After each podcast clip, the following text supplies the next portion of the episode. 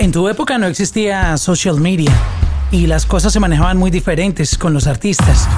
Antes era así, no salgas, no te expongas, no hagas esto, no hagas lo otro. Hoy es todo lo contrario. Te pones un par de medias, que una es azul y otra colorada, y mira lo que me sucedió. Y hay que postearlo. No, eso ya, por lo menos esa no es mi, mi función. Mi función es cantar. Soy Mauricio Londoño y acompáñame a conocer la historia de Rey Ruiz.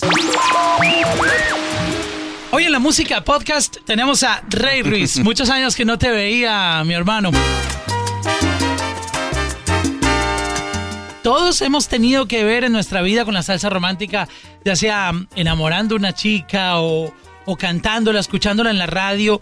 Me gustaría mucho contar un poco tu historia para que la gente conozca a toda esa maravillosa carrera internacional que tú tienes como artista y lo importante que ha sido tu aporte para la cultura latina a nivel global. ¿Cómo comenzó todo? ¿Tú dónde naciste? Yo soy cubano, nací en La Habana eh, hace un progotón de años, pero no, son tantos. Em, estudié música, canté desde muy, muy pequeño, desde, desde, los seis años estaba cantando, canté en televisión por, por, varios, varios años, tres o cuatro años más o menos, en programas infantiles.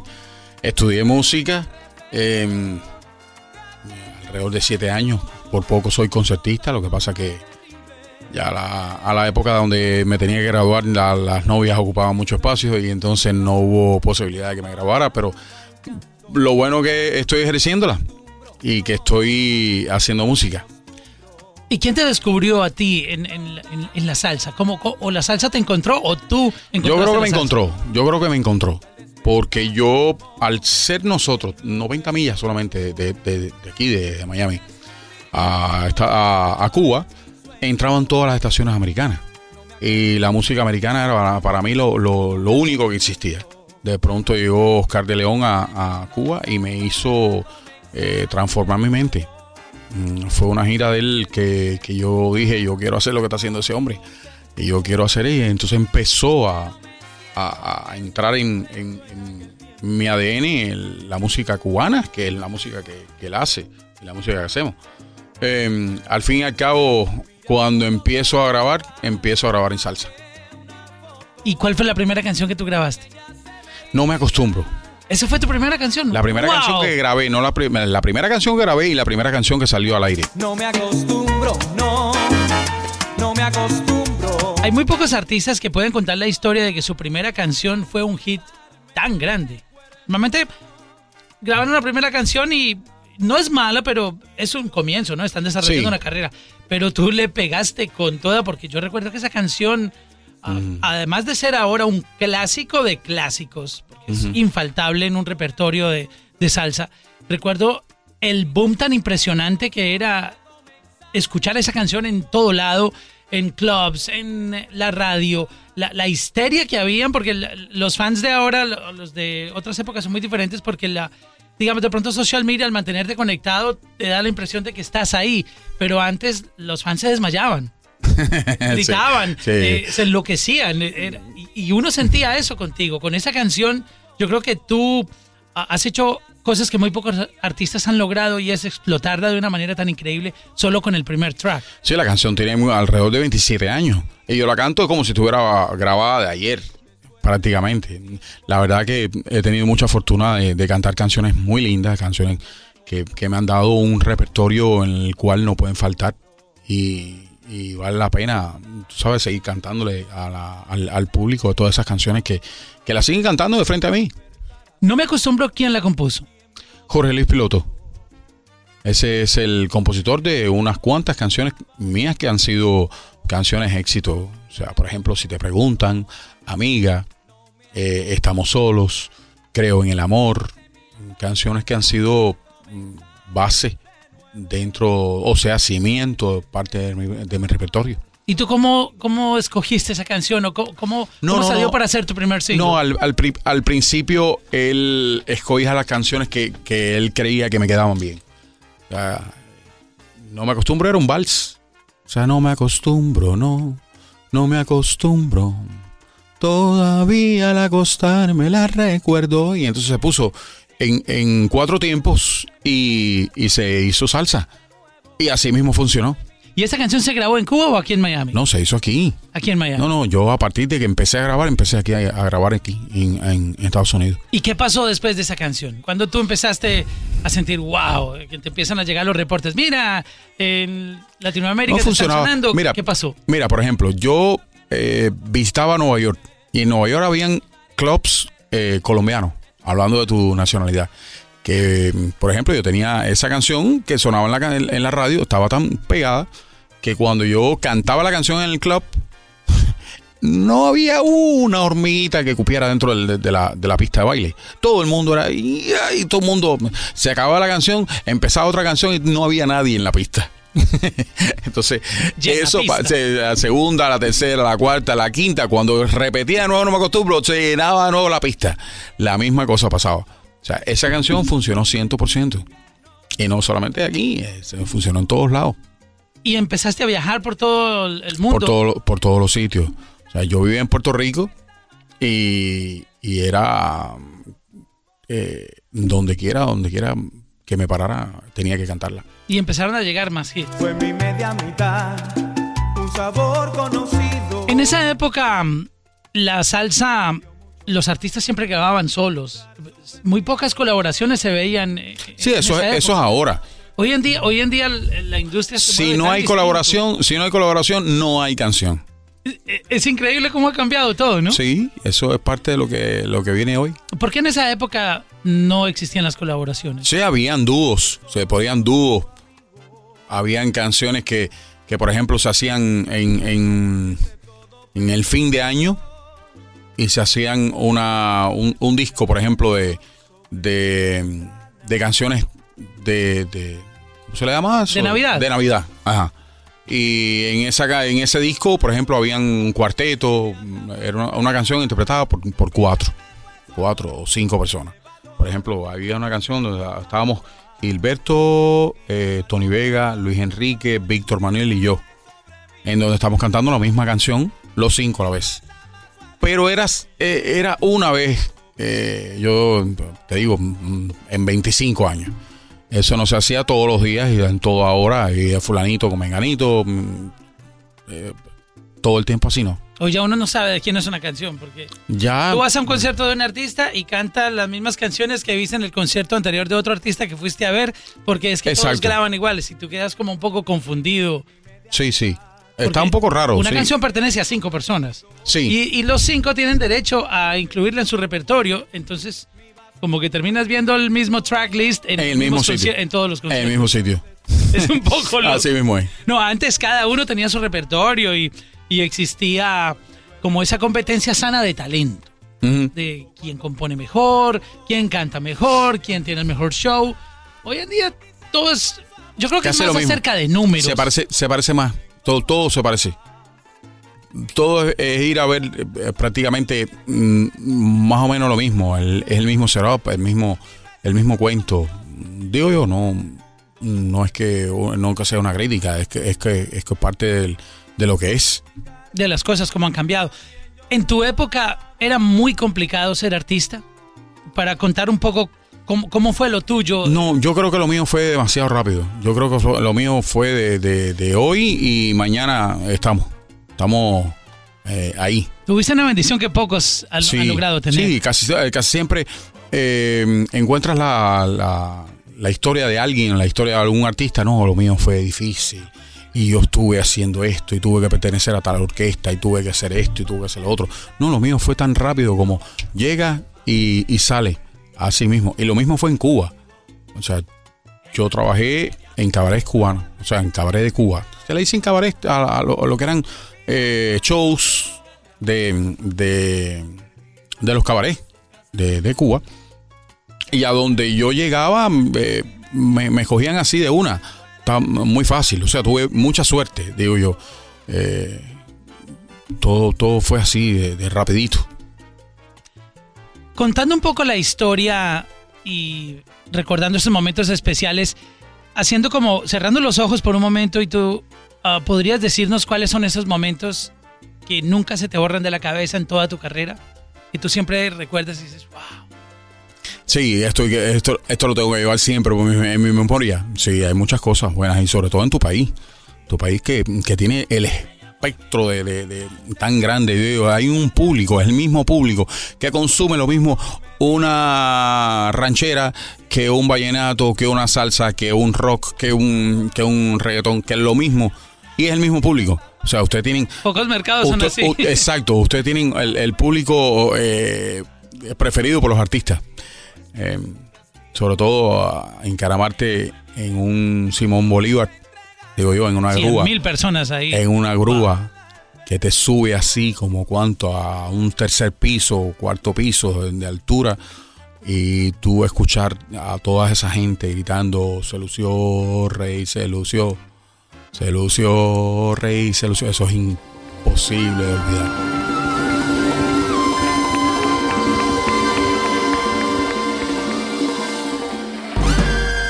Give it up, give it up, give it up for Rey Ruiz.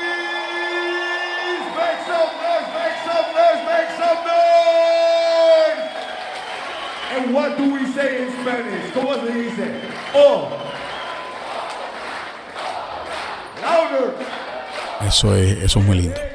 Uno recuerda ver imágenes de las mujeres tirándoles eh, prendas íntimas en, en los conciertos.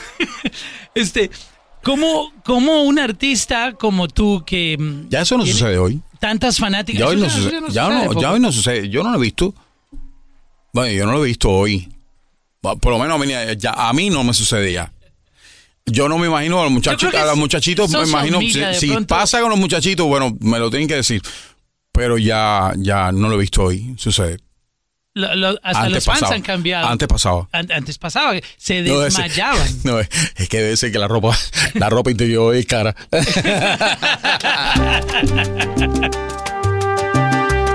Quiero contarle un poco a la gente cómo nace la salsa romántica, porque no, no fue la primera salsa que se inventó, tengo entendido. No soy un experto en, en, la música, en la historia de la música, pero sí, desde pequeño recuerdo escuchar salsa, pero tengo entendido que la salsa romántica no fue lo primero que se inventó, así como, por ejemplo, hablando de reggaetón, no es el primer género urbano que, existió. Igual tengo entendido que la salsa romántica tampoco fue la primera salsa que, apareció, era un poco la salsa pesada, diferente. ¿Cómo se crea la salsa romántica? Porque tú eres parte de la historia y uno de los que ha contribuido más éxitos en, la salsa romántica. Yo creo que eh, eh, la salsa ha tenido varios cambios. Desde la salsa, como tú dices, la salsa pesada, como decían lo, de los 70, la de los 80. Eh, después vino la, salsa erótica, donde se hablaba siempre de las sábanas y, de la cama y del, espérate, que el motel, eso se llamaba salsa erótica. Y después la de nosotros, que es comparada como, por ejemplo, una balada de las que cantaban los baladistas, pero con, con música salsa, con ese tipo de ritmo que eh, más bien lo que le llevara ritmo a la, a, la, a la canción. Pero se parecían mucho lo que era una balada a lo que es una salsa romántica. ¿Podría compararse con lo que está pasando hoy en día con el pop, que entró en el sonido urbano en esa época, la salsa romántica empezó a darle ese toque de sabor a las baladas, que en ese momento no existía, como, como bailar una balada, por ejemplo, una letra romántica. Exactamente, le empezó a dar duro también a la balada, porque la gente ya prefería escuchar la balada, o sea, como salsa, y bailarla a la vez. O sea, la podían escuchar, escuchar y bailarla. Dos cosas. La balada no, la balada había que escucharla y quizás a lo mejor tirar unos cuantos o tres pasitos tres pasitos, pero eran todo lo mismo. Era, era quizás más aburrido bailar una balada que bailar una salsa. Por eso le empezó a dar duro la salsa a la balada. Y de los productores que habían en la época, ¿tú qué recuerdas? ¿Quién, por ejemplo, a ti, con quién trabajaste mucho, con quién te, te gustaría haber colaborado en esa época de los productores salseros que habían de música romántica? ¿Romántica o salsa? Salsa, ¿no? De salsa. No, no, en, realidad tuve la, fortuna de tener varios productores muy buenos en cuanto a eso. Por ejemplo, eh, en cuanto a la música, en cuanto a, al manejo de, la voz, enseñanza dentro del estudio, Jorge Luis Piloto fue una, una escuela para mí. Eh, como productores como Tommy Villarini, que es el quien, quien nos hacía los arreglos, quien podían hacer un disco de arriba abajo con diferentes matices cada canción. Eh, productores como, como Néstor Sánchez, eh, esos son arreglistas, eh, el mismo... Eh, había muchos, había muchos puertorriqueños sobre todo, que, muy bien estudiados musicalmente y que le aportaban a la música salsa una fórmula diferente de lo que había antes y la hacían transformarse y, verse diferente la, música. Eso era muy bueno. De los que me hubiera gustado trabajar, mm, Mm, no te puedo decir, había muy, buenos, pero no trabajaban conmigo. Por ejemplo, Sergio George trabajaba más bien con, con Marc Anthony, con, con, otras, con otras entidades, con Tito Nieves, con, con otros cantantes. Y no sé, cada uno se parecía a lo que se parecía. Por ejemplo, lo que hacía Tito y Marc Anthony se parecían, ellos dos se parecían. Oh, también lo hacía con el Canario. Eh, ellos todos se parecían a Sergio. Nosotros nos parecíamos a, Tommy, Tommy Viarini. Eh, cada cual tenía su, su, color diferente. ¿A qué lugar uh, llegó Rey Ruiz que nunca se imaginó visitar como artista con la salsa? El otro día fui a Polonia. Polonia. Y, nunca, nunca me imaginé que iba a ir a conocer Polonia. En Polonia. ¿Tú sabes por qué nunca me imaginé que iba a ser Polonia? Porque como Polonia era comunista, comunista, no, yo no quería conocer ningún país que fuera comunista pero ya no es comunista. pero, ¿y, bailan salsa? Claro que sí. No, no, y se reúne allí dos mil y pico personas en un ballroom a bailar salsa. Todos son bailarines de diferentes lugares. Diferentes, de mismo Polonia o de fuera de Polonia. O sea, de toda la, la, gama. Habían desde puertorriqueños, cubanos, habían chinos, japoneses, eh, gente de que, que tú dices, ¿y de dónde salieron esta gente? y personas que te cantan las canciones sin saber español. Eso me pasó, me pasó en, el concierto, se grabó. Que por cierto lo, pusieron en, YouTube, está. Em, hay un señor que sobresale por encima de todo el mundo, o sea, de todo el público, y lo veo todo el tiempo cantando las canciones. Y da la casualidad que es uno de los organizadores. y al final regresa atrás a la parte de lo que es el backstage y lo saludo, muchas gracias, esto, lo otro, y le hago así, me, o sea, me encaro a él y le digo, eh, ¿y tú sabes todas las canciones? Y dice, I don't speak Spanish. Wow. O sea, por fonética, las cantaba todas. O sea, se las sabía todas. Bien sabes lo importante que ella en mi vida. ¿La salsa ha cambiado el sonido con, los años o se ha seguido manteniendo con, con la misma estructura? yo sé, hay tecnología hoy en día, hay nuevo software para producir música. ¿Cómo se está haciendo la salsa hoy en día? Es igual que antes. Tú no puedes cambiar un músico de estudio por un software. Por una máquina. No, por una máquina. No suena igual. No suena. Suena maquinita. Y eso es lo que le baja nivel al, a la música. Ahora, tú pones hoy un reggaetón y lo que tú pongas, lo que tú le pongas ahí adentro, todo suena porque es así la música del reggaetón es fabricada dentro de una computadora. Y todo el mundo lo concibe y sabe que es así. Pero la música salsa no es lo mismo. Si tú, pones una trompeta. poner una trompeta de, la maquinita no, porque se nota que es fake. No, es que no, no puede hacer. La maquinita no puede hacer lo mismo que hace un trompetista. Jamás en la vida. Y menos. Todo lo contrario. Tú ves una orquesta adelante, sonándote adelante y es para, para, para darte gusto. Le iba a decir otra cosa, pero no se puede decir. eh, eh, eh, no es lo mismo. No es lo mismo que, sonar una maquinita. ¿Tú como artista consideras que es una falta de respeto presentarse en vivo cantando con pista como muchos ah, artistas lo hacen hoy en día? Que no se preocupan por, por su puesta en escena, pero uno va a ver un concierto, por ejemplo, tuyo y salen con una banda de 15, 20 músicos, que eso suena. Depende del género que me diga ¿no? Porque si el género de los muchachos, lo que es el reggaetón o, la música urbana, eso es parte del, del, sistema. Pero hay artistas que han evolucionado y ahora usan, han entendido y ahora tú los ves con cinco o seis no, no eh, músicos en, escena. Hay algunos que han, han, evolucionado un poquito. o han tenido que evolucionar. Don, Omar se presenta con, banda. Pero por lo menos, por lo menos con, banda hacen eh, diferencia. Exacto, ya suenan un poquito diferentes. Sí, hacen diferencia, porque ese tipo de, música no lo hacían con, banda, todo el tiempo era un DJ atrás. Pero se puede hacer con banda, porque cuando uno ve un concierto de salsa, wow. ese, ese, respeto que hay la por diferencia el público, la diferencia del sonido. Suena todo diferente.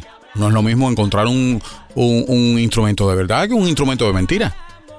Bueno, claro, por supuesto, la computadora te hace tremendo trabajo. Tremendo trabajo. Y suena para computadora, como si fueras a poner un speaker en tu casa de algo que tú vas a poner que es irreal, que tú no lo puedes hacer eh, real.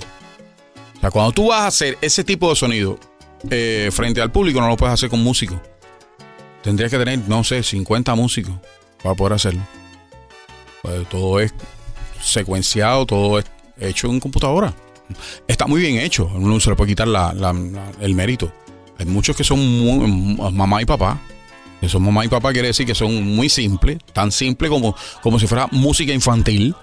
¿Verdad? Sí, a, veces parece, parece, música infantil, eh, pero otros están muy bien hechas. Entonces la salsa se sigue haciendo siempre de, la misma, de la misma forma. No, no, no, no, han, no la han eh, computarizado. No, no, hay veces que se hace computarizada como para dar el ejemplo, por ejemplo, a un músico o, más bien al cantante de cómo pudiera quedar. Eh, entonces se hace computarizado, con una maqueta. Con una maqueta, como una maqueta, para que se haga mejor la idea. No es lo mismo con una guitarra, con un piano, que con una maqueta pero cuando se va a grabar, se hace con todo el mundo. Hay una información que la gente ah, hoy en día por, por internet, que confunde un poco tanto las cosas. Ah, muchas carreras musicales se desarrollan más en social media que, que dentro de la misma industria. Es decir, son famosos en internet, pero tú vas y no tienen público.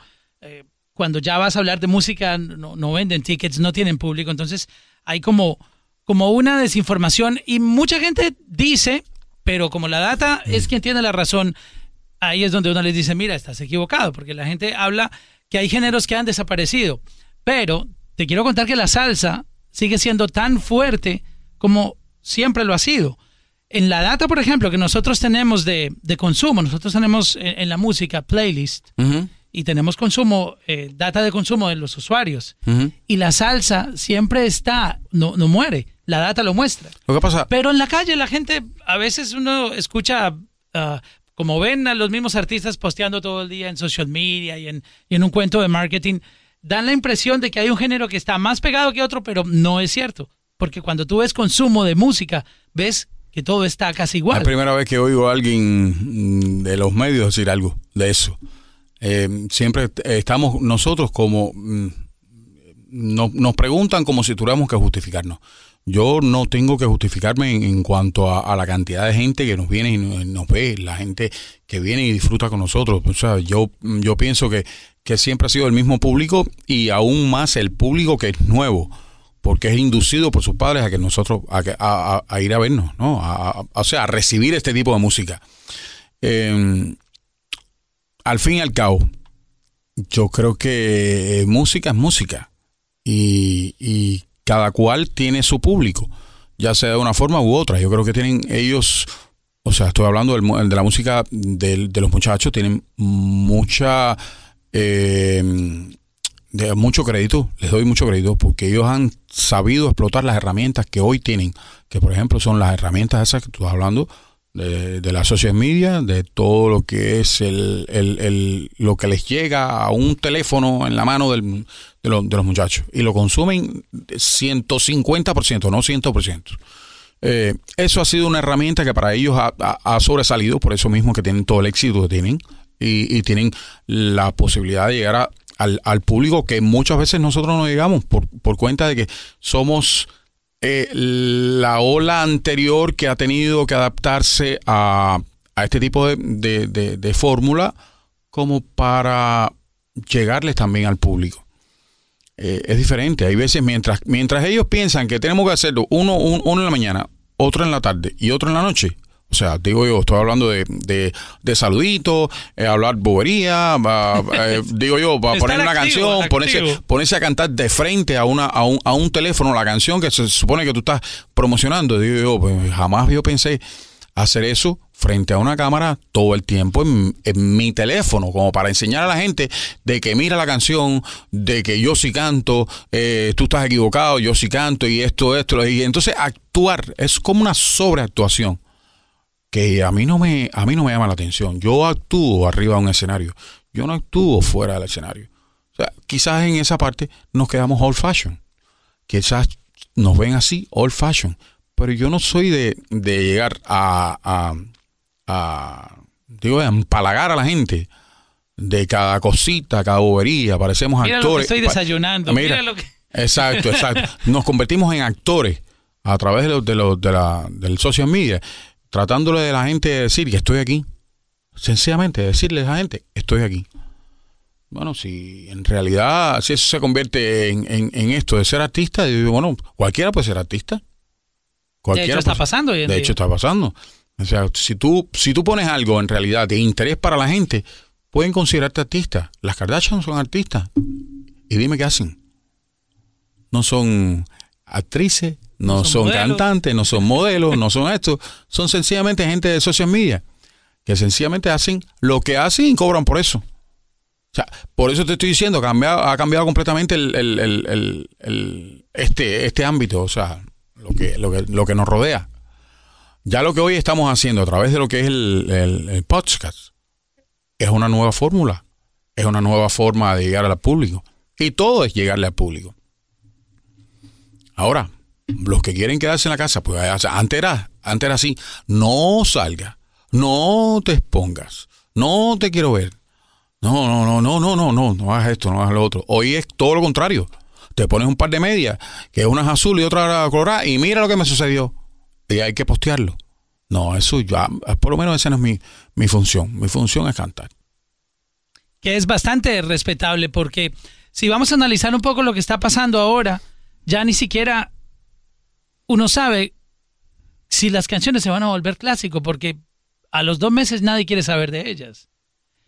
Y hablando un poco de, la música que se hacía antes, no sé si era la pasión, el talento, toda esa combinación de, de profesionalismo que había detrás. No es que hoy en día no se esté haciendo, pero ¿por qué la música de antes sí logró volverse un clásico y hoy en día es tan complicado encontrar un clásico dentro de lo que ha pasado últimamente? Compadre, pues está en tanta información que le estás dando a la gente que hoy le pones una canción y a los 15 días ya la estás cambiando.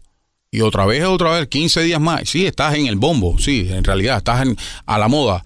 Pero la moda que dura, dura 15 días y la gente se, se acuerda de esa canción 15, 20 o un año máximo. Al año ya empieza a ser vieja. ¿Cómo es que los artistas, no yo? Ponte tú a pensar, un artista como José Luis Rodríguez le pueden cantar las canciones de hace 45 años y siguen cantándolas. Y todo el mundo se la sabe. ¿Por qué? Porque fueron éxitos reales. Fueron éxitos de, de, de aquella época que se ponían en radio y se ponían, se ponen y se ponen. Fueron aprobados Se, se quedaron, se- se quedaron como clásicos, ¿no? Pero funcionaron tanto que quedaron como clásicos. ¿Cuántas canciones de estas de hoy? La pregunta es, ¿cuántas van a quedar como clásicos? O sea, es pan para hoy y hambre para mañana. Está interesante esa. Sí. Pan para hoy Y hambre para y mañana. hambre para mañana. Está interesante esa, esa, esa cuota. Eh, Seleccionar las canciones para un concierto tuyo no es fácil porque eh, tu repertorio es mucho más amplio que el tiempo que te dan para cantar en vivo. Claro, no se puede, entonces, nunca se puede. A veces toca sacrificar y decir, wow. No, y la gente, y la gente no le gusta que hagas medley.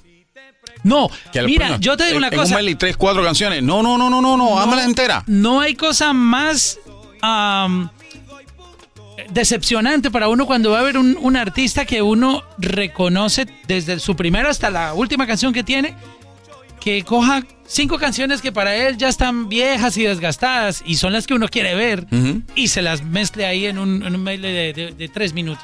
No, tres minutos no. Puede ser de siete, siete, puede- puede ocho ser de- minutos. pero uno quiere escuchar esa canción completa. Sí, ¿Por, eso. por- por qué a veces abandonan eh, eh, esas canciones y, ¿Y cómo hago? ¿Y cómo hago para meter la nueva?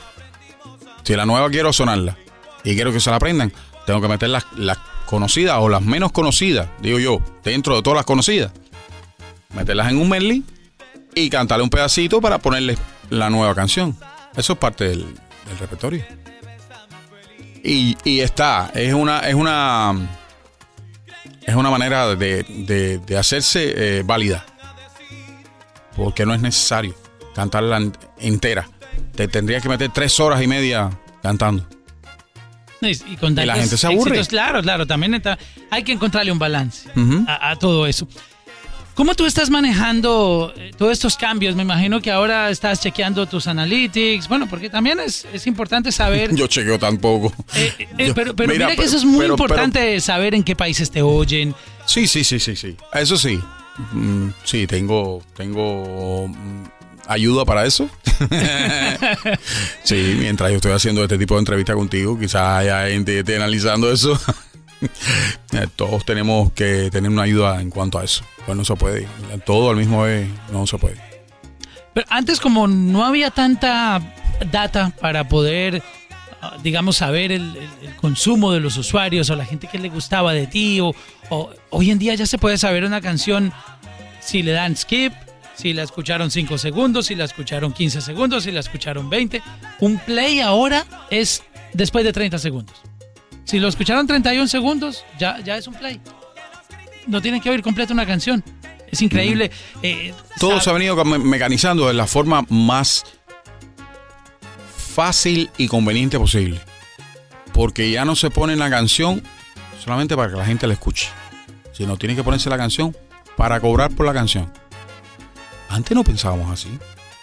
Debimos haber pensado así antes. Eh, nosotros teníamos quizás la mente, la, mente mucho más sana en cuanto a eso. O sea, nosotros cobrábamos por nuestros shows. Sí, cobramos nuestras regalías a través de la casa disquera, de los, pero hoy eh, todo el, el que mm, canta o media canción o 45 segundos de una canción eh, está pensando en el dinero que voy a cobrar por la canción. Es increíble. Ya no estoy pensando en que la gente lo va a escuchar, que se va a pegar, que va a va a cuánto, gustar o no. cuánto va a trascender la canción. No, no, voy a cobrar por los 45 segundos de eso que canté. Wow. Eso es difícil, difícil. Te digo, ha, ha cambiado muchísimo, muchísimo el, el- el- el mundo de la música. Pero gracias a Dios la salsa se sigue haciendo con la misma pasión y se sigue haciendo con ese mismo ah, profesionalismo, que es, es lo bonito del género. Sí, en realidad el, el- el género mantiene la esencia. Mantiene el, el- el aquello de, de que la gente venga y escuche lo mismo que escuchaba antes, eh, sin que haya algún tipo de transformación, sin que hayan bajado el nivel de calidad. Todo el tiempo son buenos músicos, son gente que, que viene a, a- a dar el, el, el 100% en, en la tarima. Esa es la parte buena del asunto. Tienes música nueva. Sí, Hablemos un poco de esto que estás haciendo ahora. Sí, Vengo es una canción, se llama así, Vengo. es una canción nueva que, que acabamos de hacer, que por cierto la hicimos en urbano y la hicimos en salsa, para no abandonar. Mm, la parte eh, que hacemos todos los días. Pero el- la canción nació como urbana y pensando yo en que tenía que hacer algo para, para los muchachos. Diana. Díselo, rey. Oh, Vengo con esta gana loca de decirte lo que siento. Es una canción con contenido, una canción que tiene, eh, por supuesto, mm, algo que decir, mm, con, con un contenido medio amoroso, a veces que se pone medio rojito, pero, no importa, eh, funciona de todas formas.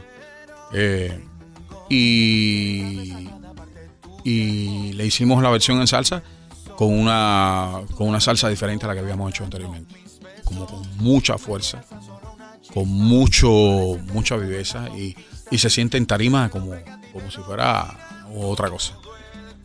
Como si fuera lo que hacemos nosotros con las canciones anteriores y les ponemos a- en, en tarima lo que le queremos poner. Esta vino de fábrica. Sí. Ya vino De fábrica. Con, con esa sensación de en vivo que suena vivo. fuerte.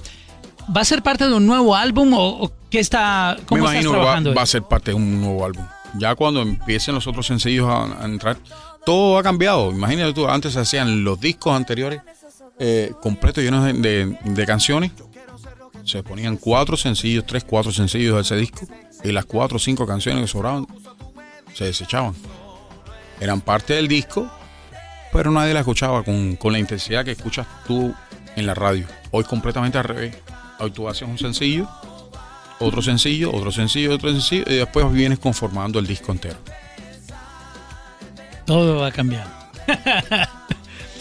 Pero yo creo que lo bonito de, de todo esto es que la música sigue uniendo y, se siguen contagiando nuevas generaciones, van llegando nuevos fans que han heredado, de, como tú lo explicabas hace un momento, de sus papás, porque uno crece oyendo eh, la música que los papás escuchan en, en- la casa y uno se va contagiando. Yo recuerdo cuando era pequeñito que tú mencionabas a José Luis Rodríguez, mis papás escuchaban eso en la casa, ah, también música en inglés, como lo decías también, los colombianos siempre hemos recibido muy bien artistas de muchos géneros, desde De rock, todo. desde salsa, reggaetón, eh, música brasilera, música de cualquier lugar del mundo. y, y estos, ah, los nuevos papás crecieron escuchando salsa y, y les gusta también escuchar la salsa y se la han heredado. Esto siempre es algo que se hereda de generación en generación. y, y hay nuevos fans ahora. Tú ves ah, las eh, escuelas de salsa que hay, toda la cultura de la salsa a nivel global. Uno ve gente de la nueva generación, chamaquitos de 8 o 9 años bailando salsa y tú dices, wow, y todo eso es heredado, porque siempre Claro. nos lo han heredado nuestros padres. Claro, de la misma forma en- entre yo en la salsa, por herencia. que eso jamás va a morir, porque la, la salsa es como, está en nuestro ADN latino. Eh, Eso jamás nadie lo va a quitar. Y Sí. Si uno se pone a analizar, eh, en- uno va a cualquier lugar del mundo y siempre hay una escuela de salsa. Es increíble, pero todo el mundo, todo el planeta parece que quisiera aprender a bailar salsa y, y aprender de la cultura. Ya que estábamos hablando de social media hace un momento, tú estás en Instagram, haces... eh, En todos. tengo entendido, no eres muy activo o estás... Me, me están haciendo ser activo. Te, te están presionando, So- mira. soy, so- soy tardío, fui tardío. Fui tardío. Nunca es tar- tarde. No, no, fui tardío en cuanto a hacer eso. Por esa misma razón, porque eh, uno como que se siente medio zurdo mm, tratando de hacer algo que, que uno cree que no le pega. ¿no? Pero, pero bueno, es parte del- de, de esto, es parte del social media, de todo el mundo lo hace. Tiene que hacer, tiene que hacerse. A lo mejor estoy diciendo demasiado realista, diciendo las cosas que no hay, no hay que decirlas, pero, pero, pero es la verdad. El- lo que hay que hacer es, mm, como esta misma promoción que estamos haciendo nosotros del lado de acá, se hace también a través de social media. Y, y es parte de lo que nos toca. Y es chévere también porque los fans pueden hablar contigo. Hey, Ruiz, mira que estoy escuchando tu canción. Ajá. Felicita- felicidades. Sí. Es chévere recibir siempre, también ese cariño. Siempre hay un, un retorno muy, muy satisfactorio. El, el cariño de la gente que eh, tiene.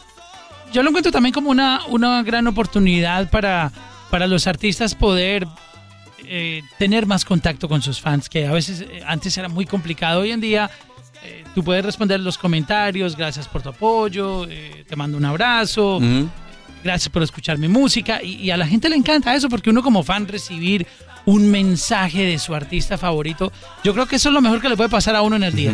Sí, muy bueno. muy Cuando bueno. uno, wow. Rey Ruiz me dio like. O sea, es como, como, no sé, una satisfacción para un fan inmensa. Sí, sí. Eso, eso debe ser bonito. Yo, yo me pongo en, en el lugar de ellos y me, y me parecería que, eh, increíble.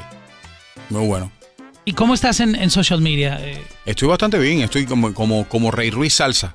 Rey En- Ruiz con Z. bueno, Rey Ruiz Salsa. Ruiz Z y luego salsa. Salsa. Ajá. En todas las plataformas. O sea, todo, todo que es el eh, social media. O sea, Instagram, Facebook y Twitter. Eh, Rey Ruiz Oficial, ese es mi canal de, de, ¿De YouTube? De YouTube. Y reyruiz.com, que ese es mi website. Pues a Rey Ruiz le agradecemos mucho por estar con nosotros aquí en la Música Podcast. Eh, te felicitamos por seguir llevando nuestra cultura latina a todo el planeta, por mantener la salsa viva que nos encanta tanto eh, por enamorar a, a la gente con, con tu sonido y te felicitamos por este nuevo lanzamiento y estaremos pendientes de más lanzamientos que vengan próximamente. Muchas gracias, Mauricio. De verdad que me, da mucho gusto estar aquí contigo y, y bueno, saludando a toda la gente que nos estaba, me imagino que viendo. Claro, esto queda ahora mezclado con, para social media, tú sabes. Exactamente. luego, luego le ponemos el audio del podcast y queda un material ahí para compartir tus, tus respuestas y, que la gente conozca un poco más de ti. Muchas gracias. Muchas gracias. Brindemos razón para brindar. Para más episodios, visita lamusica.com slash podcast.